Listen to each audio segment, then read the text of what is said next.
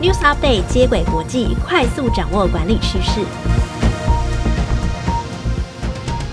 听众朋友，大家好，我是经理人月刊的采访编辑简玉轩，我是经理人月刊文稿主编邵贝萱，我是贝萱，欢迎收听经理人 Podcast 的接轨国际。在这个单元中，编辑团队会精选国际财经管理杂志，提供导读和解析，帮助读者掌握管理趋势。今天分享的主题有。富比士公布二零二二年富豪榜，台湾有谁入榜？又有谁的财富腰斩？三十岁前白手起家成为亿万富翁，他们来自哪些产业？搭上企业的夹心潮，工作者应该具备哪些技能？嗯。大家还记得今年过年期间啦，接轨国际有分享全球财富增长榜。那今天想要跟大家分享的是二零二二年的财经杂志富比士最新公布的富豪榜。那我想先问贝轩，你觉得经历疫情啊、俄乌战争啊，富豪的财富是增加还是减少呢？我觉得应该会减少吧，因为毕竟疫情会攻击这些供应链跟民生消费。但是我不排除，我不排除可能有一些产业会趁机发灾难财。但是有一些产业，比方说在疫情底下，就是所谓的疫情受惠股啊，就是有些产业，比方说你可可想而知，比方说像是电商啊，或者是一些软体科技软体业，或是搭上最近很夯的就是业绩减碳等呃产业的，例如电动车业等等。我觉得可能这些产业的这个。呃，这财产就是，如果你是那个产业的这个拥有者或者是执行长，可能搞不好你的财富会增加。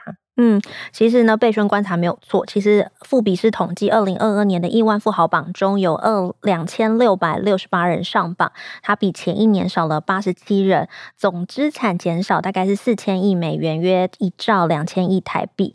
主要受到的影响包含俄罗斯入侵乌克兰，俄罗斯的亿万富翁比去年少了三十四位。那除了俄俄罗是受到冲击以外，中国也受到冲击哦，中国的富豪大概少了八十七位，主要的原因其实。跟这个外在环境未必有关系，主要是跟他们呃国内的那个政策有关。就是中国对科技业大力的打压，它针对十家科技业采取五十多项的监管行动，包含实施反垄断啊，整顿数据违规使用的情况。所以呢，中国的亿万富豪就少了八十七人。不过整体总体的榜单呢，还是有三十七趴的富豪比前一年更富有。OK，其实在这个富豪榜的前五名，第一名呢是特斯拉执行长马斯克，以两千一百九十亿美元（约台币六兆五千亿）的身价，挤下蝉联四年榜首的 Amazon 创办人杰夫贝佐斯，成为新科首富。贝佐斯呢，则屈居第二名，总资产大概是台币四兆六亿多元。第三名则是 LVMH 集团的董事长贝纳德·阿尔诺，第四名是比尔·盖茨，第五名是华伦·巴菲特。其实，当然，呃，六七八名其实当然也包含就是 Google 的创办人啦。总体而言，看了这前十名的全球富豪榜，可以发现它其实跟二零二一年的财富增长榜的前十名差不多。马斯克也是全球财富增长最多的人，那他财富增长多了，理所当然就会想花钱，所以脑筋就是最近动到推特身上嘛。他想要开价四百四十亿的美金呢，来买这个推特。那其实这个四百四十亿，只不过也就是他身价的五分之一。但最近又传出这个交易有变数，马斯克呢要推特证明说他的假账号少于五趴，否则他就要停止收购，或者是降低推特的收购价格。就是我们每次在录这个单元，有时候选到这个马斯克收购推特的新闻的时候，都很担心，因为感觉他是真的很任性的一个企业家。今天说要买，明天又说不买，就一直不断的放话。然后好不啦，就是人家好不容易同意说 OK OK，我让你买，嗯，然后现在又开始说不买，这真的蛮困扰的。对，可能我们这集在录的时候，到时候开播的时候，不晓得就是这集播出的时候，不晓得马斯克到底有没有变心了，因为四百四十一对他讲太少了嘛。就一点点小钱，所以他买东西像买菜一样。所以我们言归正题啊，就是在这份榜单其实还是可以分析出几个趋势啦。一个是富豪分布的国家哦，其实美国大概占了百分之二十八，大概有七百三十五位入榜。其次是中国有六百零七位上榜，虽然中国入榜的人数掉了，但是中国还是第二名哦，有六百零七位，占了百分之二十三。第二个趋势说，台湾有五十一人上榜，那前十名分别是鞋业制造商华丽实业的创办人张聪渊，资产净值约台币四千零九十七亿元，夺下第一名。第二名是国泰金控蔡宏图蔡正大，第三名是富邦金控蔡明忠蔡明兴，第四名是旺旺集团蔡衍明，第五名是呃长春集团创办人林书豪。他主要是受到化学品大涨的缘故，所以他的净资产呢增长了四十趴，从去年。富豪榜的第十名上升至第五名，呃，再是第六名是鸿海集团的创办人郭台铭，第七名是鼎新魏家三兄弟，第八名是日月光集团张前生张宏本，第九名是广达电脑的创办人林百里，第十名是润泰集团总裁易彦良。OK，其实观察台湾富豪的这个呃富豪榜名单，整体来说排名跟去年是差不多的，大部分还是科技业跟金融业居多。那隐形富翁哦，就是神秘的张聪渊仍然 是首富啊、哦。他经营的这个华丽实业专门为 Nike、Puma、Converse 等产品生产鞋业哦。二零二一年四月在中国公开发行的股票中，股票上涨，身价因此水涨船高。不过，即使疫情打乱供应链和生产节奏，二零二二年台湾前五十大富豪的净资产不减反增，总体财富为一千五百八十亿美金，大概是台币四兆七千亿台币，比去年多了两千六百亿元。嗯，其实除了前十名的榜单值得注意之外呢，疫情也带动全球航运热潮。长荣海运二零二一年的营收较二零二零年成长一百趴，因此呢，发放平均四十个月的年终给员工，一度引发关注。而长荣三兄弟张国华、张国民、张国正的财富榜也上升至第十一名。二零二二年的财富是二零一七年的三点五倍。不过，有财富增长的，也有财富缩水的。Apple 手机镜头供应商大立光两位创办人陈世清、李耀英的下滑幅度则是最大，资产直接腰斩。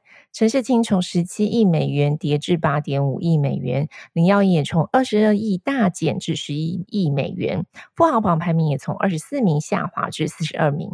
大立光遇到的经营状况是受到苹果供应链的挑战。虽然他们一直凭借着高品质的镜头垄断苹果供应链，但遇到中国厂的低价竞争，加上客户改采就是品牌战，他们没有要追求镜头的品质，而是选择用软体补硬体的不足。从哪里可以看出来呢？就是苹果的 iPhone 十二到 iPhone 十三，它的镜头的等级是维持一样的，它并未升级。从这边就可以知道，说苹果就是无所不用其极的希望大立光的毛利可以。再压一些。嗯，至于其他一样追求镜头品质的这个中国品牌，像是华为，因为疫情导致供货不顺，市场需求减少，所以出货量也有限。在这个双冲击之下，也让大立光毛利从七十 percent 跌至六十 percent，股价也从二零一七年的每张六零七五元的天价，哦，曾经是台湾的股王，到二零二二年五月的股价已经来到一千六百元，昔日股王的转型路，感觉好像还要走好一阵子哦。嗯，就是如果我是投资人，看到这个股价从六千元到一千六百元，我的心应该就是嗯，不要这样想。他们的他们两位的创办人的财富也腰斩了。哦，也是啊，但是个一来一去，跟我们呃一一张六千到一张一千六，那个还是不一样吧？对，就是其实我觉得这个大类光要面临的问题，其实也真的蛮难的哦，因为他们过往其实都是以追求高品质为主，可是当你的客户。不要品质，只要价钱的时候，你该怎么办？这是一个难题。可是你价钱又低，你就要面临跟中国的竞争。哇，这个大力光可能还要再想一阵子哦。那从富豪排行名的位移，也可以看出外在的情势、企业的经营布局的影响。那第二则新闻呢，我其实是希望可以接续富比士的榜单的内容，来分享三十岁以下的富豪榜。在两千三岁就可以上榜，三十岁就可以上榜。对啊，你觉得他们上榜的原因是什么？嗯，应该有富爸爸撑腰。对啊，可能大家都会这样想，就是在两千六百六十八位的亿万富翁中，三十岁以下大概有十二位，但是比较特别的是，有四位是白手起家的。哦、，OK，好，我蛮好奇这白手起家到底是怎么做到的。好，先来分享啊，其中最富有的呢是二十八岁的 Gary Wang，他是加密货币交易平台 FTX 的联合创办人，也是首席执行长。曾经在 Google 担任工程师，毕业于麻省理工学院，总资产大约一千七百七十亿台币。FTX 的另外一位创办人山姆班克佛弗里德也是很厉害，他在二十九岁的时候财富榜就登上三十二名，是继 Facebook 创办人 Mark Zuckerberg 之后，第二位在三十岁以前就取得这样财富成就的人。嗯，我想要补充一下这个弗里德的那个，因为他是加密货币的这个名人呐、哦，大家都叫他那个。SBF 媒体都叫他 SBF。那他在接受日经采访的时候就说：“哦，他其实是一个很严格自律的工作狂，很多时候呢都在办公室过夜。你看是不是跟马斯克很像？然后只有在员工已经很厌烦了，拜托他不要再出现了，他才会回家。而且他不喝酒，然后也不出门度假，因为他觉得啊，只要一休息，就会像闲置的软体一样，然后大脑呢运作的效率就会降低。这个呢，跟我待会要介绍的第二位年轻的亿万富豪的工。工作形态蛮不一样的。OK，接下来要分明的第二位年轻富豪是瑞恩·布雷斯洛，现在才二十七岁，身家就已经达到了六百亿台币，比我们还年轻哎！我 天哪，天哪！就是嗯，人家到底都在干什么呢？哈，他二零一四年就从史丹福大学辍学创业，创立了支付平台 Bolt，提供商家快速又安全的支付流程。该公司的估值目前达到了一百一十亿美金，客户名单呢包括 Adobe Forever Twenty One 以及欧洲购物平台。布雷斯洛在今年初卸下了执行长的职务，仍然持续担任公司的主席。有趣的是呢，他在接受富比士的采访时，您说他过着如和尚般的生活，什么意思四呢？就是他。很少出门，通常借由 Zoom 开会，并且呢，他平常会参加什么虚拟的线上瑜伽课啊，然后平常的生活是纯素的饮食，不碰咖啡因，不喝酒。日落之后，他就会避开开电灯、开电脑荧幕，只点蜡烛，并且有时候在家还会演奏皮鼓，就是一种当地原住民的一种乐器，帮助自己睡前放松，超酷的、欸。我那时候有看那个富比士的专访，他其实在丛林里面，然后做一个瑜伽姿势拍照。就是他的生活也蛮奇葩的。他自己说他是奉行像狮子一样的工作哲学，什么意思呢？就是像狮子在狩猎一样，这是一种短暂但是超专注的工作模式。就是他自己在自己的公司也是推行一周四日、周休三日的工作周。他就希望除了自己之外，也是希望员工可以跟他一样，在休假的时候好好放松，关注自己的家庭健康。回到工作的时候，你就比较容易全力以赴。嗯，他跟刚刚我们分享的那个弗里德的生活方式真的是完全的工，一个一个是工作狂，然后一个是只工作三天，在这三天就超专注这样子。对啊，对啊，就是有不同的工作形式。那我觉得最重要的就是找到自己的高效工作模式。那你就这也代表说，你的工作形式并不会影响你的赚多少钱呐、啊。他们都是富豪。对，你看，你想要工作狂的成为富豪，还是呢一周工作四日成为富豪？让大家决定哦。那接下来我想要介绍第三跟第四名的年轻富豪，他们是来自同间公司哦，他们是佩德洛·弗朗切斯基和恩里克·杜布格拉斯，他们是美国金融服务公司的 Brex 的两位创办人，两位呢都是从史丹佛大学中辍毕业哦。那二零一七年成立的这个 Brex，它是美国成长最快的金融科技公司，公司的估值约一百二十三亿美金，它是一间锁定企业信用卡的市场公司。它主要是针对新创、电商、生计等在传统银行没有办法取得企业信用卡资格的企业，推出一种适合该企业的信用卡。那企业申办这个卡的时候，它不需要提供信用记录啊，而是以公司现况作为审核的条件，并且呢可以动态调整刷卡额度。他们创办 Brex 的起因也蛮有趣的，就是因为他们受不了新创圈的伙伴朋友，他们没有自己的企业信用卡，他们只能用自己的信用卡去消费啊，然后处理公公司的营运业务，所以决定开发这个服务。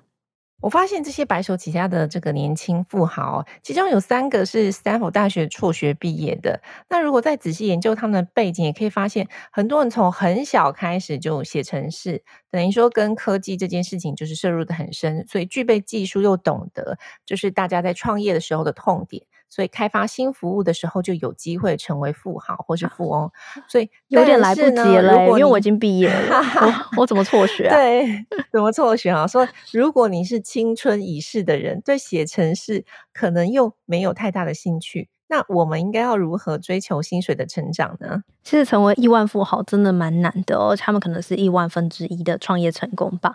不过呢，在追求薪水成长，如果你是只是追求薪水可以成长个三五千块，在今年是有机会的哦。因为今年呢，我们将迎来大加薪潮。那第三则新闻就会分享说，哦，大加薪潮的趋势，然后还有产业的人才缺口。就我所知，其实不少公司的加薪和升迁，其实会在年中间的时候，也就是中秋节前后。那大家不妨趁这个机会好好表现一下。其实大家新潮跟缺工有一定的关联啊。那随着国外的这个疫情逐渐的控制，那外贸跟零售已经带动了景气的升温哦。呃，那牵涉比较深，跟我们比较相关，就是你会一直在年初的时候看到，我国内很多半导体产业开始大幅度的增人，包含去年底开始，企业一直有增才的需求。二零二二年第一季人力资源平台的工作数也不断创历史新高。根据一零四人力银行四月公布最新的职缺统计，四月全站的工作数已经达到了一百零一点三万个工作机会，创下历史新高。其中以资通讯半导体类的人才缺口最大。一一一人力银行公布的第一季增才调查，职缺数也达到了六十七点三万个，这也是创下了新高。呃，由于企业求才若渴，调薪呢就成了揽揽才留才的必要条件。根据顾问公司未来超越在二零二二年组织与人才前瞻报告中指出，哦，超过六十六 percent 的公司已经采取或是正在规划调薪措施，其中有八十五 percent 会调。调整固定薪资，三十九 percent 则是选择提高奖金或是加发特别奖金。嗯，如果是我，我会选择调固定薪资，诶，因为我觉得就是如果有特别的奖金的话，可能就会一下就花掉。但我在猜，调固定薪资可能调的幅度不会太大，就是虽然他会调，就是有八十五 percent 表示说我要调薪资，嗯，可是我猜可能调的幅度。我没有觉得它会调很大，但是如果你发奖薪，可能会一下子就会发比较多，因为奖金一次性的嘛，嗯、就是根据去年的这个业绩或者是最近的这个人才缺口来调整。嗯，那固定薪资到底会调的比例到底多少？果真就跟贝轩说的一样，就没有到调太高啦。啊，真的，啊，但 是但是是比二零二一年高的哦。二零二二年的总体产业预期的调薪率呢是三点七趴，那它是高于二零二一年的三点五趴。那这是根据那个未来超越的报告哦。那调薪最高的是高科技产业、生技医疗业，他们平均呢调薪是四趴，其次是制造业、消费零售业三点六趴，再来是化学业三点五趴，金融、银行和保险业则是三趴。尽管呢企业有一条薪，但雇主跟劳工之间的薪资还是有一些落差的。ES 一二三求职网就指出，劳工平均月薪的期望是四十二 k，但平均雇主提供的薪资呢是三十七 k，落差约五千元，其实还不小哦。到底这个薪资落差应该要怎么调整？嗯，我觉得很多时候还是要劳资双方的协议来调整。也就是说，如果工作者够主动积极的话，其实有机会你应该要主动来跟老板谈你的加薪幅度，或者是说直接寻求转职，也可以寻找更好的出路。就企业而言，到底哪类型的人才应该优先调薪，想办法留住呢？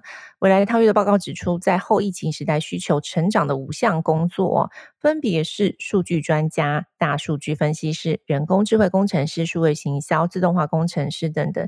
所以，其实跟我们刚刚前面谈到的新闻，就会发现，嗯，不管怎么样，啊、跟富豪那些年轻富豪的 的工作很像诶、欸就是你，如果在这个年代，你会科技，你会数据分析，这个的确就是比较吃香的。那当然有职缺成长的工作，也有职缺需求消失的工作。比方说，像是组装工人、行政秘书、记账人员，也就是说重复性高或是容易被机器取代的工作，在这个时代是比较容易。光从职缺来看，就发现，哎，它职缺数会渐渐的减少。嗯，纬来韬越也点出零售、科技、金融业所重视的人才特质。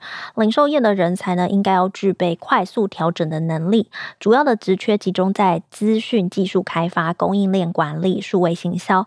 科技业则重视智慧制造的人才，所以智慧化的生产工程师啊、人机界面工程师、机电整合工程师都是热门的职缺。金融业则需要数据分析，还有预测趋势的人才，近三年呢，金融业的数位技术相关的人才就增加了三十四趴。从这里可以发现，其实无论是零售、科技、金融，其实都非常注重啊、呃、数据相关的人才。换句话来说，那文组背景怎么办？对啊，我们怎么办？如果你是学文的怎么办？嗯、呃，我我觉得倒不用担心了，就是我觉得工作是这样，就想办法让自己的工作不要被取代。那有一种方法，就是你在职场上就是不断的学习，或是在既有的这个职务上，如果有什么新的技术，那就赶快去拥抱它吧，赶快去学习新的技术吧。像是现场销售人员，搞不好你可以去想想，哎，那现在比较流行的销售方式是什么？直播吗？或是线上啊、导购吗？就是有各种新的资讯、新的管道，你都有机会的话，就尽量去接触它啦。持续学习精进，就是不论在哪一个工作上，都是能够为自己的能力、薪水加值的方式。嗯，就是要想办法让自己不会做。太简单的工作或重复性高的工作，容易被机器取代的工作，这就是未来你的机会所在了。嗯，没错，很谢谢贝轩今天的分享。我们带了大家看了三则新闻，分别是富比士公布二零二二富豪榜，台湾有谁入榜？第二则是三十岁前白手起家成为亿万富翁，他们来自哪些产业？第三则则是搭上企业加薪潮，工作者该具备哪些能力？听众朋友，如果喜欢经理人 Podcast 的话，欢迎到 Apple Podcast 给我们五星好评，也可以留言给我们。如果你有职场困扰，希望我们解答，也可以填写资讯栏中的表单，有机会邀请职场专家来为你说明哦。以上内容由简玉璇、卢婷熙编译整理，简玉璇、邵北轩制作。感谢大家的收听，经理人接轨国际，下回再见，拜拜，拜拜。